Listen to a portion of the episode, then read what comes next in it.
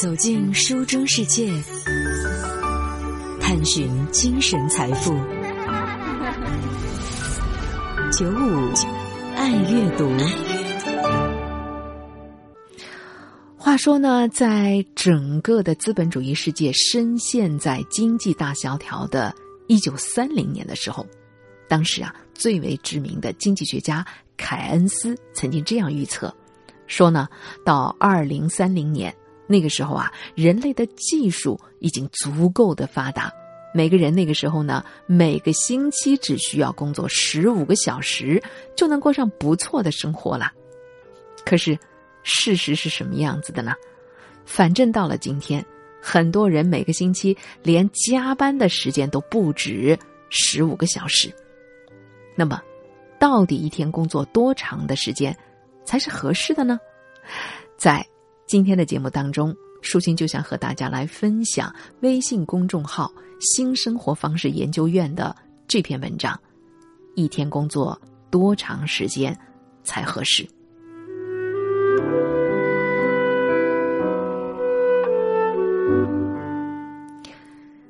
在现代社会呢，加班可以说与这个互联网的行业是相生相伴的。一个人拿两份工资。干三个人的活儿，九九六变成了许多互联网公司工作的常态，而那些效益增长非常迅速的企业，更是全员分大小周干活，大周工作六天，小周工作五天。根据陌陌发布的人才吸引力二零二零的报告显示，互联网行业是薪酬福利比较高的行业。但同时也是员工幸福感比较低的行业，但是同时它又是最大的人才流入的行业。互联网行业盛行的加班文化，只是整个职场环境的缩影。据中山大学社科调查中心的一个调查的数据显示，百分之五十三点三的年轻人每星期工作的时间超过了四十个小时，而在加班的群体当中，百分之七十的人都认为自己是自愿加班的，其中大约有一半的人说加班是为了获得更高的收入，还有百分之十四点九的人说是为了给企业分忧才加班的，而在非自愿加班的人群当中，接近一半是因为公司的潜规则，担心不加班会受罚，甚至被解雇。与拿计件工资的流水线上的工人相比，知识技术行业员工无偿加班的比例要高出百分之九十六。在月薪制的绩效管理的体系之下，如果工作完不成，就会影响到正常的基本工资。于是，无偿加班变成了家常便饭，但是生活的幸福感也是随之下降的。过去五年。人民日报每年都会发微博呼吁要告别过度劳动，因为按照劳动法的规定，劳动者每天工作的时间是不超过八个小时。如果延长工作时间，一般每天不得超过一个小时。因为特殊原因需要延长的话，那么在保障劳动者身体健康的条件下，每天不得超过三个小时，每个月不得超过三十六个小时。满打满算，法律规定范围内的上班时长的每个月的上限是两百一十二小时，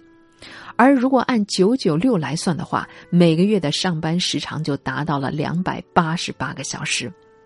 你看，虽然法律的条文写的清清楚楚，但是现实生活当中的特殊状况实在是太多了。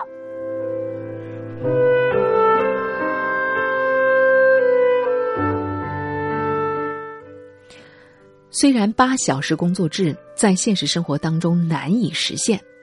但是别轻看它，要知道这可曾经是打工人最理想的生活模式。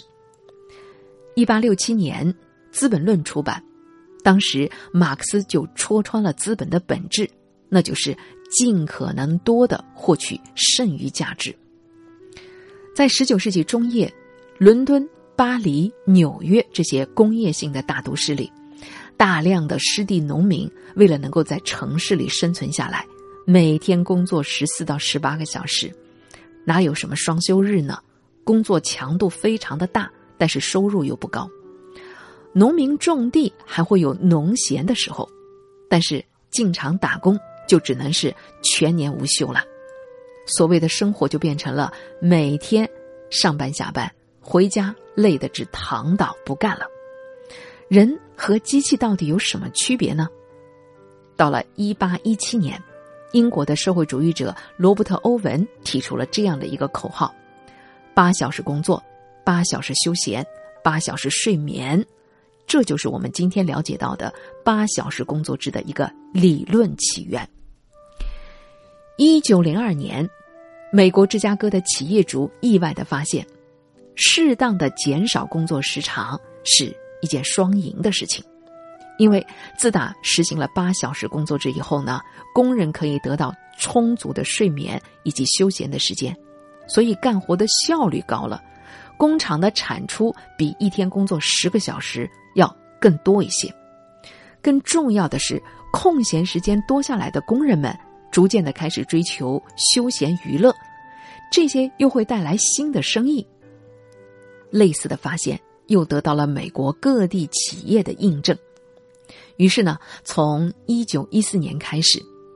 美国的福特汽车厂开始实行了八小时工作制，从原来的两班倒改成了三班倒。到了一九一六年，美国以联邦立法的形式确立下来了八小时工作制。之后，欧洲多个国家相继在二十世纪初制定了类似的法规。历史确实证明，八小时工作制是劳资双方的双赢之选。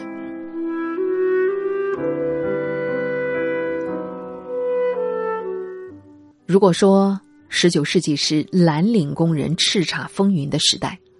那么到了二十世纪呢，就是白领的工作者的队伍。日益壮大的一个时代，我们看到，进入到二十世纪，城市当中开始建造各种的办公大楼、格子间、咖啡机、玻璃幕墙，人们穿着体面的西装和白衬衫进进出出，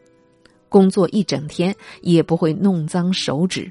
工作的体面感不断的增强，甚至人人都有机会参与某些决策。这让厌倦了工厂工作的年轻人是趋之若鹜。到了二十世纪的九十年代，美国硅谷的兴起更是把白领工作的梦幻程度推到了一个新的高度。在科技创业的公司当中，一眼望去，几乎都是刚刚毕业的年轻人，凭借着他们头脑当中的灵光、手中的鼠标键盘，这些年轻人相信。自己正在创造新的东西，正在改变世界。在公司文化潜移默化的影响之下，好像工作不再是为了资本家创造剩余的价值，而是为了自己的成长，为了自我价值的实现。这样的企业文化被年轻人内化到了他们的信念当中，不用监工的催促。他们会自觉全天候的拼命，八个小时工作的平衡之美，早就被忘在了脑后。许多科技公司的总部延续大学校园的氛围，在公共的区域里放着足球机，上班也不用穿什么正装了，提供的是开放性的办公室，实行的是弹性的工作制，甚至还有许多是类似大学社团的一些团建的活动。进入到二十一世纪，很多的国内的大企业也开始开设有健身房、休闲区，供员工运动和娱乐。咖啡和下午茶那就更加不足为奇了。就算是小公司，也会摆上几个懒人沙发，养上那么一两只猫来标榜员工的福利，好像不用走出办公室，员工就能够获得一切生活的便利和娱乐。但是这也意味着，员工待在办公室的时间是越来越长，而留给家人的时间越来越少。再接下来，随着智能手机和笔记本电脑的普及，工作和休息的界限变得荡然无存了。原先从农耕社会延续下来的观念认为家庭最重要，逐渐的被鼓励增强自我效能的职场文化动摇了，被丰厚的员工福利裹挟了。晚上可以免费的坐公司的班车回家。其实是在变相的鼓励员工延长待在公司的时间，免费的晚餐再加上夜宵，还有让你洗澡的淋浴设施，这么一来，你永远都离不开办公室了。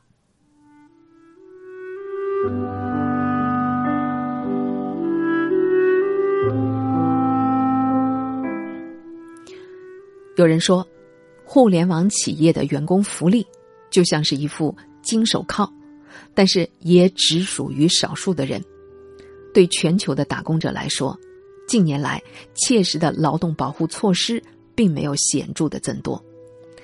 自二十世纪的八十年代以来，新自由主义纵横欧美市场，也席卷了全球。不管是美国的企业，还是原先我们所了解到的日本的那些株式会社，终身雇佣制度逐步的消亡。而临时工、派遣工和自由职业者的数量则急剧的增加，于是他们得不到医疗和养老的保障，每隔一段时间就得为找工作的下家感到烦恼。就算你得到了一份全职的工作，到了年终依然要为公司的财报操心。很多时候，员工不是因为做错了什么，而是偶然参与到了一个盈利不及预期的项目。那么，人才优化的大棒随即就会落在你的头上。有一句话说：“生活当中百分之八十的痛苦来源于打工。”可是你要知道，如果不打工，就会有百分百的痛苦来源于你没有钱。你看，这不就是当下太多打工人的困局吗？说到底，你看，两百零四年过去了。八小时工作，八小时休闲，八小时睡眠，依然还只是劳动者的一个理想而已呀。